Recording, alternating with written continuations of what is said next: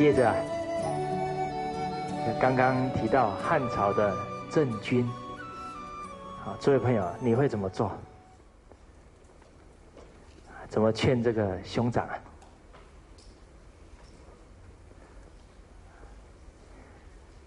这个郑军呐，自己呢，去当了别人的仆人，从那个最卑微的工作啊去做。整整做了一年，用劳力啊赚了一些钱，全部啊拿给他哥哥，然后就跟他哥哥说：“他说我们呐缺的东西啊，只要靠我们的劳力啊，然后呢赚到了钱就买得到，但是人的名誉啊，只要丧失了，一辈子等于都完蛋了。”所以他哥哥呢，看到他为了劝诫他，还去做人家的佣人，整整做了一年，所以他哥哥啊也很惭愧，就开始啊改变他的态度，变得很清廉。这个郑军往后啊发展的很好，还做到了尚书，相当于宰相的职位，所以有孝有悌，为国家必然怎么样？尽忠，他也时常啊跟皇帝谏言，皇帝呢很感他对于他的协助啊，还封给他一个白衣尚书的名号，而且让他享仕禄，到他终老都以这个尚书的俸禄啊来奉养他。所以诸位朋友，您看他当初为了劝诫。他的哥哥啊，还去当了仆人，他是不是损失很多啊？不是啊，所谓福田心根，一个人真正啊，都是用道德去立身行道，他的福分啊，绝对会越积越厚，不是不到啊，时候还未到，到的时候啊，该是他的福分了。绝对跑不掉啊！所以中国说“吃亏是福”这一句话很有意义啊。好，刚刚是提到兄弟之间的劝诫，五伦关系还有一个关系是朋友关系。我曾经跟卢叔叔啊去拜访他一个朋友。那我也觉得很奇怪，好像很多很精彩的事啊都被我遇上了。刚好呢，我带卢叔叔去找他这个朋友，他这个朋友啊已经跟他相交往十七年。啊，在那一次啊，他还带了很多啊圣贤经典，有的呢是要给他孩子读的，有的啊是要送给他朋友，还有他朋友的太太读的。那这个路上啊。卢叔就跟我说：“他说我认识这个朋友十七年，看他如日中天，哇，生意做得很大啊，资产呢很多很多，啊，但是那个时候啊，已经看出来啊，他很有可能往后啊，这个财富会保不住，因为当一个人在很有钱的时候，这个奢靡之气一沾染。”再多的钱财也会怎么样？会败尽，而且不止沾染的奢侈之气啊，很有可能傲慢、不可一世的那种坏习惯都会在这个过程养成。好，当一个人傲慢的时候啊，他就会轻率，就很有可能啊下错一些判断，再多的钱都会啊耗掉。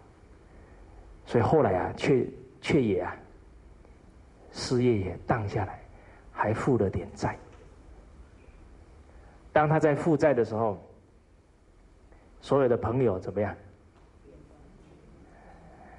都不见了。所以其实祸福相依了，这个财产都没有了，也让他学到哪一课啊？真正的朋友不是用钱啊买得到的。所以就在他最低潮的时候啊，卢叔叔每一个礼拜啊，坐很好几个小时的车啊，都来帮他解决财务问题。不止不收他钱，都自己掏腰包，啊，来来回回啊，帮他处理很多事。所以在这一个过程当中啊，就建立了更深的信任啊情谊。所以就等到十七年后啊，姻缘成熟了，赶快啊！一个人真正要把人生走圆满，绝对不是有多少钱、有多少权势啊，而是有多少智慧才行。所以，我刚好呢就搭上了这一班车子，啊，也体会到这个卢叔叔。可以用十七年呐，来协助一个朋友，所以物自暴，物自弃，所以我要以他为榜样，好，所以当我们呢在劝别人啊，在协助别人呢，哦，觉得自己有一点不耐烦的，突然会想想到一个数字，十七年，我觉得很惭愧，哦，要再提起我们的。对朋友的这种道义啊，继续啊帮忙协助。那另外，刚好在澳洲的时候，我也看到啊，卢叔叔很善巧的劝诫身旁的朋友。刚好我们在澳洲去啊，有八九个人同住在一个寝室里面。那八九个男人会发生什么事情？啊？什么事？啊？哦，八九个男人啊，会发生啊，这个桌子上面有很多垃圾，好，不是我扔的，哦，就是呢，这个就显得啊比较杂乱一点。那我就看到啊，卢叔叔呢，一句话也没有讲，啊，他每一天呢看大伙呢，这个聊完以后啊，这个寝室那个浴室啦，或者是这个洗手台啦，都有一些脏东西，他就自己啊默默的呢，给他捡起来，啊，也把这个琉璃台啊擦的一滴水也没有，都擦得干净，然后他才去睡觉。一日复一日啊，就这样做，做了差不多四五天呢。突然呢，有一位朋友就站出来，他说：“你们还这样乱扔啊？你没看到人家每天给你们整理的这么干净？哦，你们不会觉得太过分了吗？”所有的人都很惭愧，都低下头来。从此以后怎么样？哦，干净多了。所以，卢叔叔不以言教啊，而以身教，啊，就让所有的人呢，啊，都警觉到啊，自己应该啊，维护啊这个环境的整洁。所以，确实啊，在成人的世界里面呢，最重要的还是啊，自己要先做好。榜样，自然而然呢，就能够去感化他人。那我是在差不多二十五岁那个时候啊，开始接触啊圣贤的学说。因为之前都是升学主义嘛，升学主义带给我们的内心都是什么？竞争。看到别人分数很高，自己都很难过，所以就小鼻子怎么样？所以你们知道我为什么眼睛不大了？但是呢，学了圣贤学问呢，内心很感动。我记得我在上高中的时候，语文呐、国文也很差，差到什么程度呢？一定都比你们差。因为我初中的时候考高中联考，总共考了七科，扣了八十八分，七科扣八十八分，国文一科啊扣四十四分，等于其他四科总分。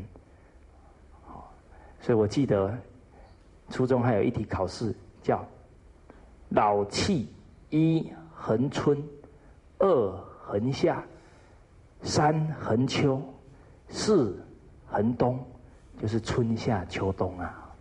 我觉得这一个题目呢，在侮辱我，但是我确实不会写，还在那里唱了一首歌，好唱一个字就点一下，看到最后点到哪一个，后来还是写错了。老气什么？你们怎么答这么快？对我是一种伤害。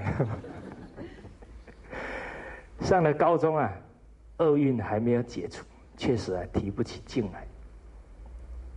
啊，所以上课有一次啊，我的国文老师呢就把我叫起来，他说：“蔡礼勋，你上我的国文课，假如在睡觉，继续打瞌睡，我就记你旷课。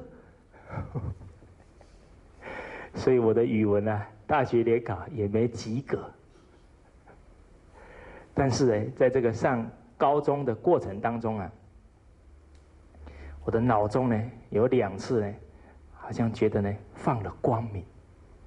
念到两篇文章的时候，第一篇呢就是诸葛亮的《出师表》，里面提到鞠躬尽瘁，死而后已。本来还在打瞌睡，突然怎么样？哇！突然就觉得这一句话怎么？这么震撼，不过都亮五秒钟而已啦。后来又乌云密布哈。第二句话是在范仲淹的《岳阳楼记》里面提到啊：“先天下之忧而忧，后天下之乐而乐。”其实确实呢，也不是很懂，但是就觉得有莫名的什么感动。所以后来开始接触圣贤学问啊，常常在看德育故事啊，都看得会感动的，啊克制不住，真的很感动，体会到啊圣贤人的存心确实非常仁慈，非常宽广，所以感受到了，我们就要企鹅啊效法。所以我去念师师范院校的时候，刚好。啊离家里比较远，我很早就坐火车。那坐到的时候，全班的同学第一天上课都还没到，就只有我一个人。那刚好是放完暑假，一走进去，所有的椅子跟桌子都怎么样？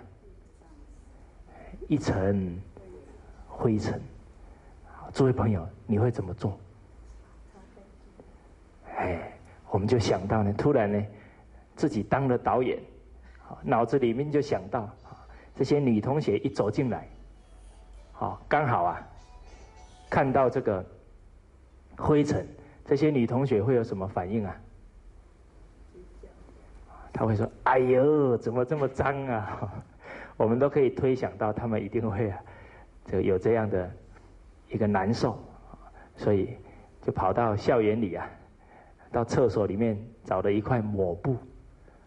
所以啊，就从头啊把它擦到尾，啊擦的很快，为什么？很怕别人看到，这样就有一点太做作了哈，赶快把它擦完。啊，擦完以后呢，自己也觉得，哎，这今天没有白过，这个可以有服务到别人。啊，所以后来呢，这个同学进来也都坐得很安稳。那当你有这一念心呐，为他人的时候，请问你跟他有没有交流了？我们人啊，有有一种执着，好像就是要面对面，然后讲话才叫做沟通。其实不然，当你一念心起了，你已经在跟身旁的人沟通。所以我们班呢，那一年呢，每一个都跟我处得很好，好。我上课啊，晚上也有我师范院校的同学啊来听，我也很欢喜。啊，所以因为我们有这一颗心服务别人，自然就感得别人跟我们很和善的相处。那因为我都比较早到啊，所以教室后面的垃圾啊，我都主动啊，每天都把它拿去丢。结果丢没有多久啊，有一次啊，我要拿去丢的时候，同学就跑过来了：“你别丢了，我们来就好了。”所以确确实实啊，朋友之间呢，我们一定啊，是要先自己啊。用心去付出，我们这一颗心呐，就能唤醒每一个人向善之心，互相啊体谅之心。所以刚刚讲到五伦关系当中如何啊去劝诫，也举了这么多例子，举这些例子的目的啊，是长养我们大家的存心。然后呢，行事、跟人相处的智慧，还有我们的耐心。相信呐，在往后的日子，每一位朋友的生活当中，就会有一出一出的好戏呀，要上演。好，那我们接下来啊，看下一句经文：亲有疾。药先尝，昼夜侍，不离床，伤三年，常悲夜，居处变，酒肉绝，三尽礼，祭尽诚，事实者，如是生。亲有疾。药先尝，父母生病的时候，都是啊，儿女先尝尝看呢，这个药的热度会不会太烫？啊，不会太烫了，才端给父母吃。这也代表孝子面对父母生病的时候，他都是啊，随侧在旁的照料。这个故事啊，也是来自于汉朝汉文帝。我们都知道文景之治，而文景这两位皇帝能把国家治理的这么好，根源也在啊，以孝治天下。所以其实啊，要把团体、把家庭带好，甚至把国家带好。并没有想象中啊那么复杂，所以文帝啊侍奉他的妈妈整整三年，母亲病了三年，他都是这样亲手啊服侍汤药，后来母亲呢病情也好转过来。那现代啊，您有没有听过父母生病？啊，时时随侧在旁的子女，一定有，一定有，因为啊，就像老子在《道德经》里面说的：“国家混乱，你才看得出来谁是忠臣。”当人越来越不孝的时候，你也可以从中看到真正的孝子，他会。不因时代的洪流，他会屹立啊不摇。也相信呢，当他能做出这样的行为，他的父母的身体啊也会很快啊可以好转。所以我们之前也提到的梦中哭主，有这一份真心呐，感得呢，这个春笋都长，那个笋子都。长出来了，他的母亲吃了以后啊，也特别欢喜，病啊就治愈了。那在这一条方面呢，我们会跟小孩说，说现在母亲生病了，你那个药要不要先尝？当然，假如母亲吃中药，可以舔一下，会不会太烫了哈？假如是吃西药，可不可以药先尝？所以我们教《弟子规》哈，每一句你把精义啊抓到了，但是要配合啊生活情境才行，好，不然到时候吃下去了啊，他妈妈说你你怎么这么做？我们老师教的轻有急，要先尝，好。所以我们就进一步引导孩子，啊，你是呢端那一杯白开水的时候啊，要考虑到不要太冷，也不要啊太热。好，那我们还会啊引导孩子去思考，就是当父母生病的时候，或者有紧急的状况的时候，我们为人子女啊，应该怎么样去啊？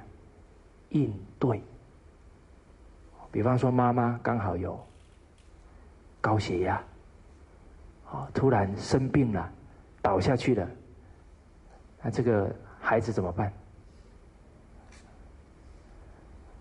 所以诸位朋友，危机处理啊，不是企业讲危机处理，家庭啊，也要有危机处理。所以你从小呢就教导孩子，面对一些紧急情况怎么去应对啊？他就很懂得如何在紧急当中要从容不迫的处理事情。好，那应该在哪一些方面要注意？药物放在哪里？紧急的时候怎么拿到这些药？这个你假如一堆药在那里。情急之下找得到吗？手忙脚乱。再来呢？急救的电话打多少？一九幺幺零求救。再来，其他最亲的亲戚啊的电话，这些啊都要让他随时知道，好让他在遇到的时候啊懂得。处理，那甚至于是当父母卧病在床，应该啊怎么样照顾，你都要让孩子啊晓得，甚至于让他有做的机会。相信他在这个做的过程，他越能够啊做事越来越细心，越来越能体谅到啊病患的痛苦在哪里。啊，或者他的需要啊，在哪里？所以这个是亲有急呀，要先尝。我们可以再把它推而广之啊，教导孩子这一些方法，这一些态度。那一个人呢，生了病，除了要对治这个病之外啊。还应该可以做哪一些事，才能够啊，让父母的病，甚至于亲人的病啊，好的越快？啊，这个也是值得去思考。俗话说啊，医生可以医病啊，不能医什么命啊。所以你看，很多很有钱的人，他也不能长寿啊。所以人要能长寿。也要如理如法去去求，所以天地之间呢，只要你如理如法去求，都可以求得到。我们前面的课程已经提到了，财布施啊，是得财富的真因呐。所谓万法因缘才会生。那一个人的聪明智慧怎么提升？好，法布施得聪明智慧，这一点啊，我蛮有体会的。我记得啊，我要去念，要考师范院校，就到补习班去补习。那个时候，我也给自己一些期许，就是上课啊，一上完就要马上懂，也很专注，然后呢就坐在啊前三排。那因为坐在前面呢，基本上都是啊女同学多，然后我身高又高一点，所以后面的人呢都知道前面有一个头凸出来的 这个同学。那因为很多女同学啊，她们的数学啊、物理化学比较差，所以就常常啊会拿过来问我，我就常常。花一些时间呐，把他们不会的问题告诉他们。其中有一个我很熟的朋友啊，就走过来，给我拍桌子，拍下去。他说：“你教这个同学都教了一个多小时啊，你自己还要不要念书啊？”他是看的怎么样？看不下去的。你怎么把自己的时间耗那么多给别人？我就对他笑一笑。我说啊，其实啊，我告诉他，我自己啊，得到最多，因为他是要把这一题学会啊，我是必须要把他教会啊，那不一样啊，所以我们的思考要越清晰越深入，所以我教别人数学，但是我自己啊，很少去做很多题目，因为也没时间呐。很多同学啊，还做到其他的补习班的题目去了。结果后来考试啊，啊，我第一年考试呢，数学啊，考了九十分，满分是一百分，考九十分。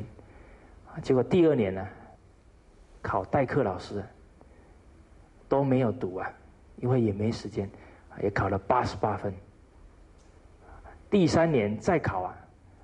还是考八十八分，所以这个代表啊，当初你的法布施啊，当初你呢很欢喜的把这些方法告诉别人，你自己啊的这种逻辑思维能力啊就越来越上升，所以确确实实法布施啊得聪明智慧，所以由于这样的体会啊。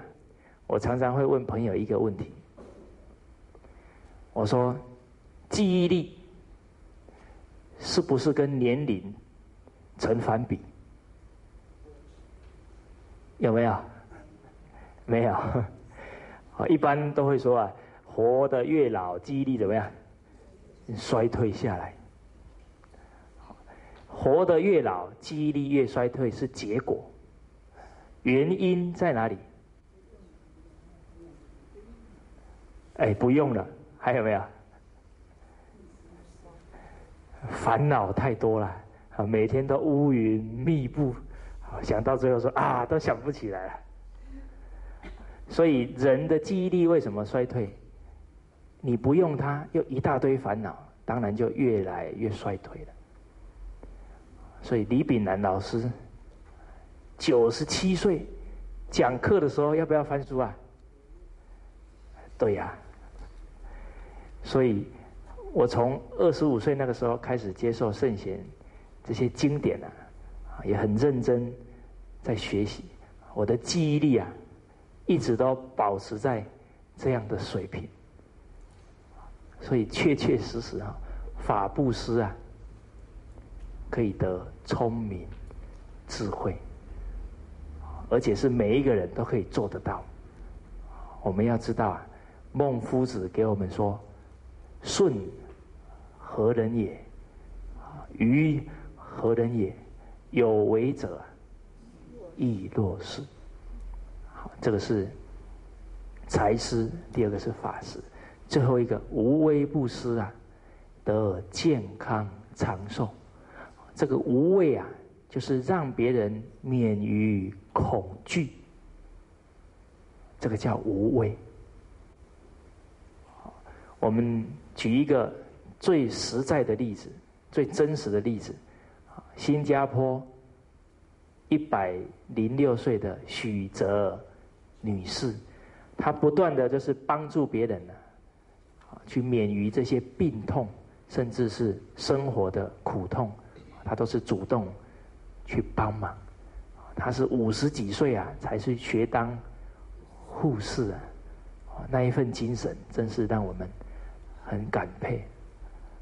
所以他时时都在帮助别人，都在解决别人的痛苦，所以他就得什么健康长寿，一百零六岁走路很快，讲起话来也很有精神，啊，都看不出来已经一百多岁了。好，啊，所以真理啊是要透过我们啊自己去印证，这样你的信心呐才会很足。那刚好在我去澳洲之前呢，我的爷爷那时候八十四岁啊，中风了。那他中风的时候，半夜。我们赶到医院去，结果医生就说啊，他说八十几岁啊，我们不敢给你动刀。但是呢，因为啊是整片的血管都塞住了，一般中风是怎么样？是一条啊，是整片血管塞住了，所以啊，你们等着办后事。那我父亲啊，还有我这些叔叔姑姑啊，都很孝顺。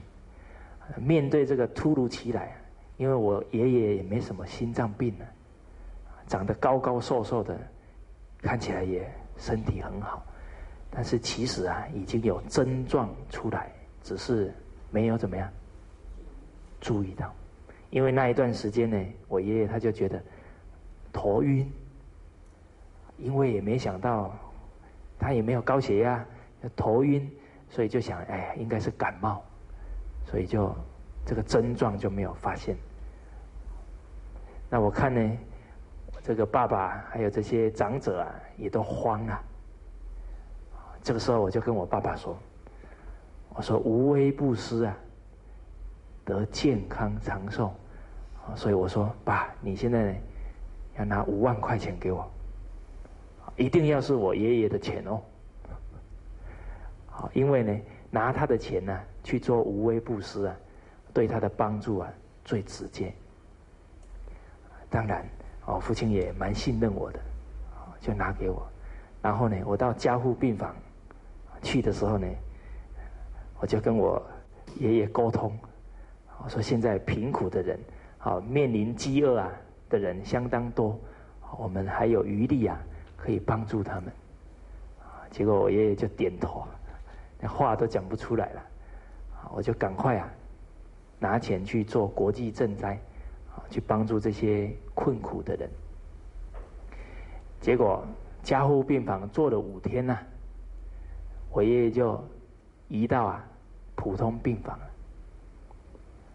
所以确实你要去印证。那后来呢，出了普通病房啊。医生又说了，八十几岁的人哈，中风啊，不可能会走了，好，你们要做好准备，好。结果那时候我已经啊辞掉工作，要到澳洲啊去念书，所以我就跟我爷爷相约，说下一次我回来啊，你要走给我看，跟我爷爷啊有这样的约定。后来我过去以后啊，因为晋中学院呢在培养很多弘扬圣贤学问的这些老师，所以呢，我也带了一些钱呐去那里呢布施，结果也是以我爷爷的名义啊把它捐出去。刚好捐完当天呢，我打一通电话给我妈妈，我妈妈说：“你爷爷今天会走路了。” 所以啊，很多真理啊，我们绝对啊要用至诚的心呢去求证，绝对圣人不可能讲妄语的。好，所以亲有疾呀，要先尝啊。除了啊治他的病之外，还要治他的命。所以当一个人的无微不施越多啊，身体才能啊。越健康。昼夜侍，不离床，这是一种孝子啊，至诚的心所表现出来的行为。当然了，你身体假如不大好哈，也不要硬撑哈。好，该休息的时候啊，休息一下。但是呢，只要父母需要你，啊，你马上就可以知道就好。啊，所以你也可以睡在旁边，然后拿一根绳子怎么样，绑好。只要呢，你母亲或父亲需要拉一下，你就起来。啊，所以我们要懂得变通。哦，你不要说汉文帝都不睡，我也来学，啊，不需要这样。丧三年，常悲夜，啊，这个是指啊，父母已经去世了，所以在《孝经》里面呢，有一段很重要的教诲，提到了居则治其静。养者自其乐，我们用恭敬心，啊，用一种让父母欢喜的心去奉养他。病则治其忧，伤则治其哀，祭则治其言，就是在办丧事的时候，我们呢要感怀父母的恩德，啊，在祭祀的时候啊，要很庄严肃穆。不忘父母的教诲，啊，这是一个孝子应该尽的本分，啊，所以丧礼的时候，我们也要办的庄严肃穆，不要啊吵吵闹闹，有时候办丧事还请一大堆人来帮忙哭，这个有没有意义？哪有什么意义啊？你应该是父母的恩德常常记在心上，而且呀，欧阳修有一句很好的一个教诲，他说：“祭之风啊，不如养之薄也。祭祀再祭的多好啊，不如怎么样，在父母生前呢？”好好奉养更有意义。生前不奉养，死的时候花一大把钱，那真是啊太颠倒了。所以我们现在父母健在啊，要非常珍惜，好好啊奉养。父母走了，我们也会觉得很踏实、很安慰。毕竟我们啊已经尽力了。所以古代有一句名言：“树欲静啊，而风不止；子欲养，而亲不待。”这样的遗憾呢，绝对不要再发生在我们的身上了。如果您的父母啊已经离去了，您可不可以再尽孝心？当然可以，只要你尽心尽力，立身行道，扬名于后世啊，就能以显父母。而且，我们要尽心尽力啊，把自己的孩子教好，好让我们的这个家族的血脉啊，能够越来越好。这也可以告慰父母啊，在天。之灵，所以丧礼啊办的庄严肃穆，可以依照啊父母的心愿来做。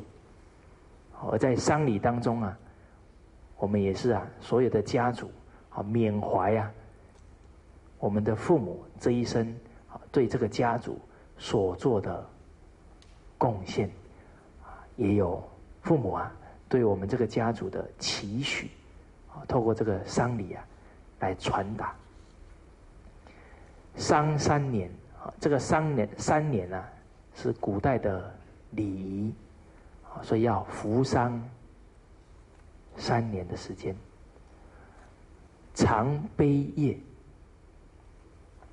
很多人就依照这个句子来文字来解了。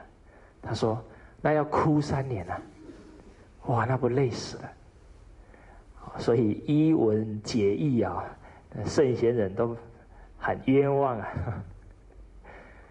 这个长悲业是一个孝子啊，自然而然呢，就会啊有这样的情绪。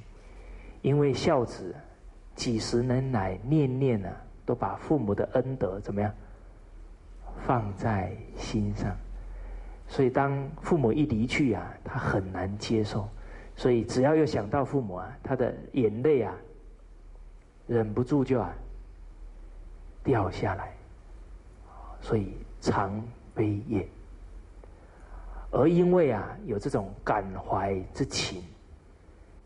所以才会居处变了，酒肉绝。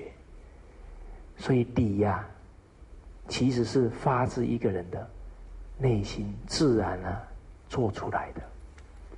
所以父母都离去了，他还会去花天酒地吗？不可能的。所以父母去世了，所以居处变。所以自然而然对那一些挥霍，那一些酒肉啊，就不想吃。所以酒肉绝，伤尽礼，祭尽诚。这个祭啊，就是每一年哦固定的时间呐，祭祀父母。这个是我们中国人呢很好的美德。所以有宗祠，诸子之家格言也提到：祖宗虽远呐，祭祀不可不成。啊，《论语》也提到啊，慎终追远，明德归厚。哦，人只要常常想到，就是因为有父母，就是因为有祖宗，今天才有我们。时时有这样感恩的心，人心就会啊。很厚道，好，祭要敬诚，所以每一次的祭祀不一定啊要搞得很复杂，但是我们一定要持之以恒啊，做给啊我们的孩子来学习。所以有一位父亲呢。他也是侍奉父母很孝顺，后来父母走了，他固定时间呢，也都去扫墓。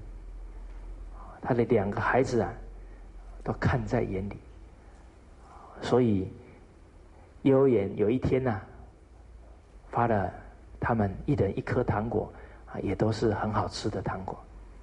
小孩子啊，没有当场把它吃下去，反而啊，拿回家里。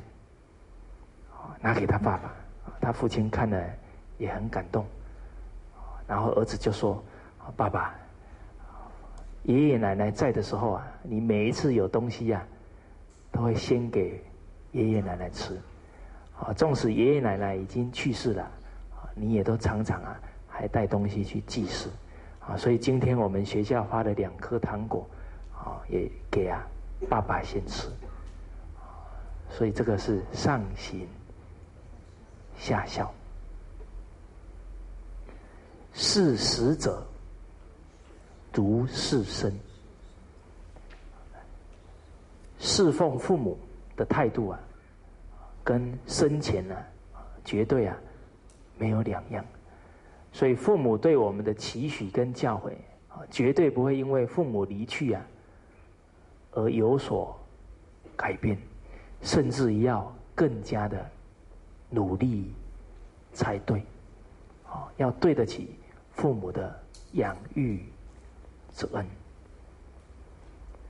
有一位小朋友，刚好他的外婆啊去世了，那他们就坐在灵车上面，他的舅舅啊端着他外婆的骨灰啊，在这个路上啊比较颠簸。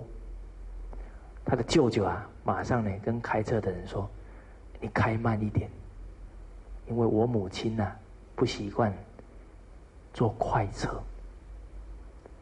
这个孩子啊，看了呢也很感动。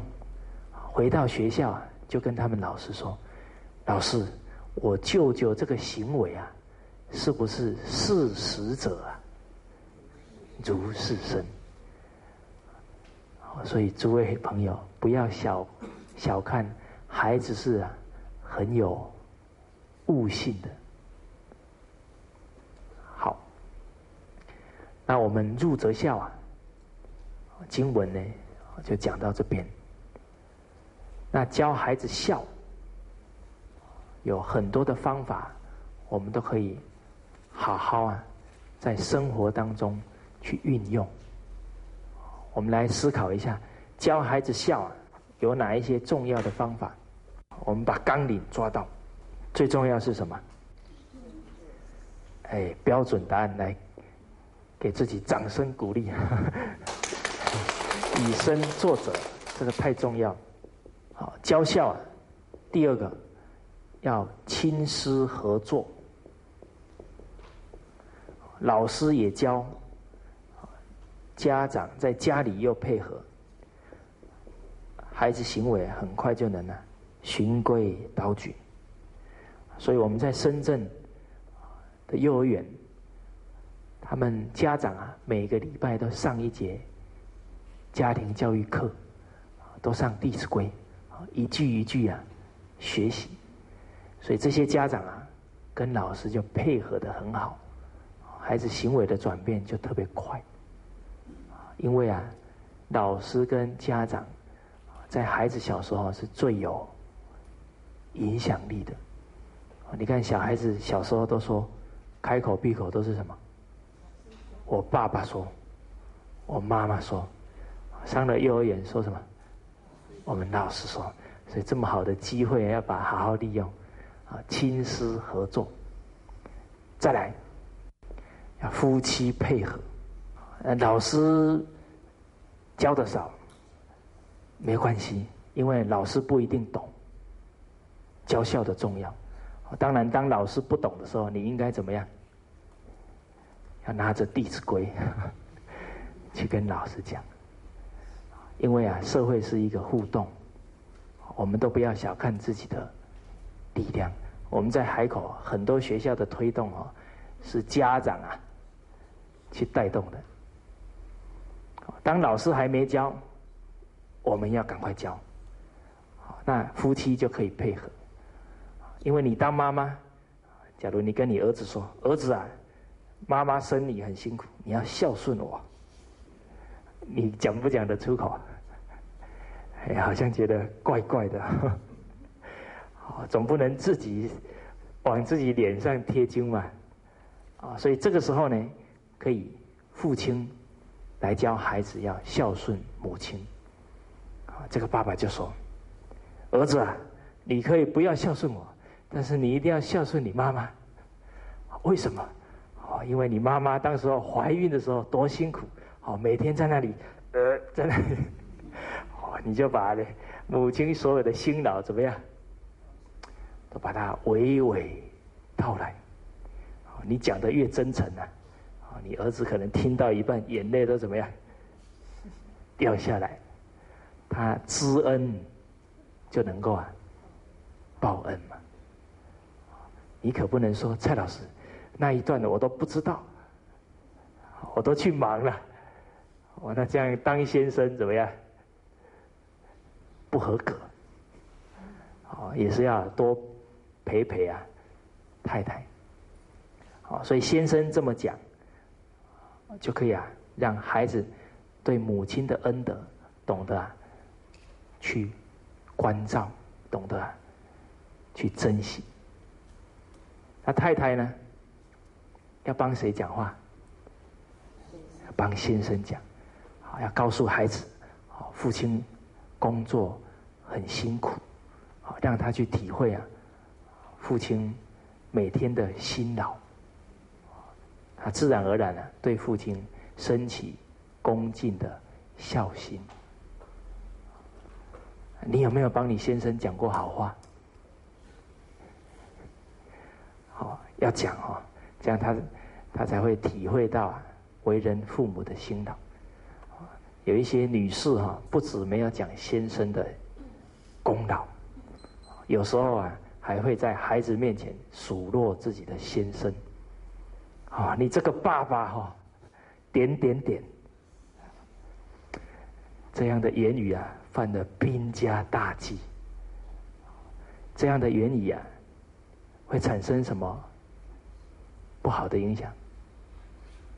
孩子对父亲的恭敬呢，一点一滴呀，消退了。今天不管你先生有做哪些不好，我们要做到啊。引恶扬善，你都尽挑不好的孩子，对他父亲根本就不尊重。当孩子对父亲不尊重，父亲能不能感受到？他说：“太太瞧不起我，连孩子都瞧不起我。好，那我就坏给你们看。”可能无形当中啊，都把他往家庭怎么样？往外推啦，所以人呐，一定都是啊好坏参半呐。在这个时候，你常常都是说啊，你父亲有哪一些很好，那孩子对父亲就说：“爸爸，哦，你那里很好，哦，你这里也很好。”，这个父亲一看到哇，儿子这么瞧得起我，那我应该怎么样？更啊珍惜，更奋发图强。好，要对得起儿子的这一份支持，所以自然而然呢，他就会往好的去发展。所以教孝啊，还可以夫妻共同啊来配合。好，还有在家庭里面呢，教育的原则要一致。也就是啊，要有共识。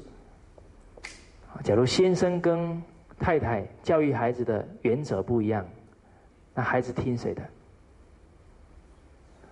假如爷爷奶奶又加进来，那就变几头马车了。